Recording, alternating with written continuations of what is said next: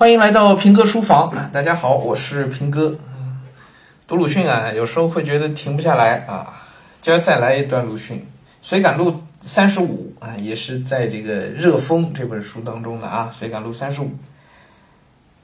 可是保存国粹的正面意思我也不懂。嗯，这段在讲保存国粹的事儿啊。第一句说，从清朝末年直到现在，常常听人说保存国粹这一句话。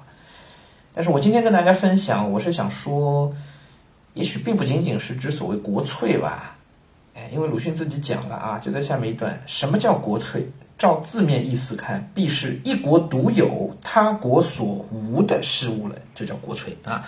一个国家自己特有的，其他国家没有的啊，也不一定说国家了，就每个人来说也是一样啊。一个人自己所独有的，别人所没有的东西。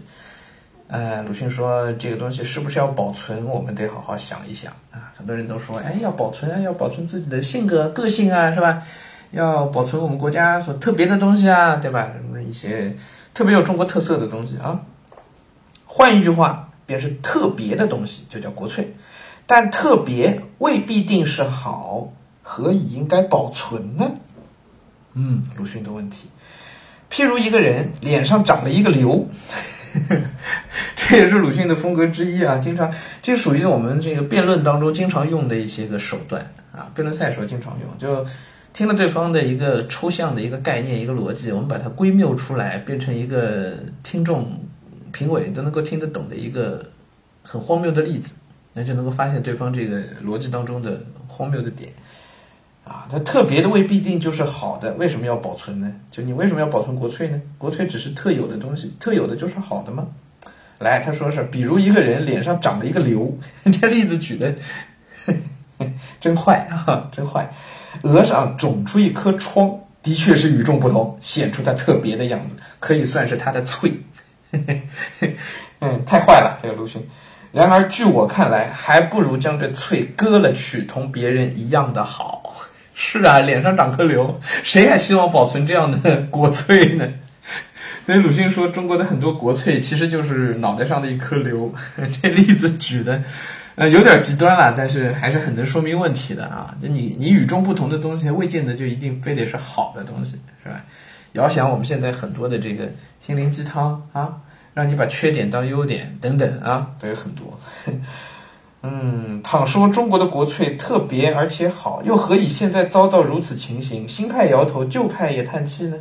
倘说这便是不能保存国粹的缘故，开了海禁的缘故，所以必须保存。但海禁未开以前，全国都是国粹，理应好了，何以春秋战国五胡十六国闹个不休？古人也叹气呢？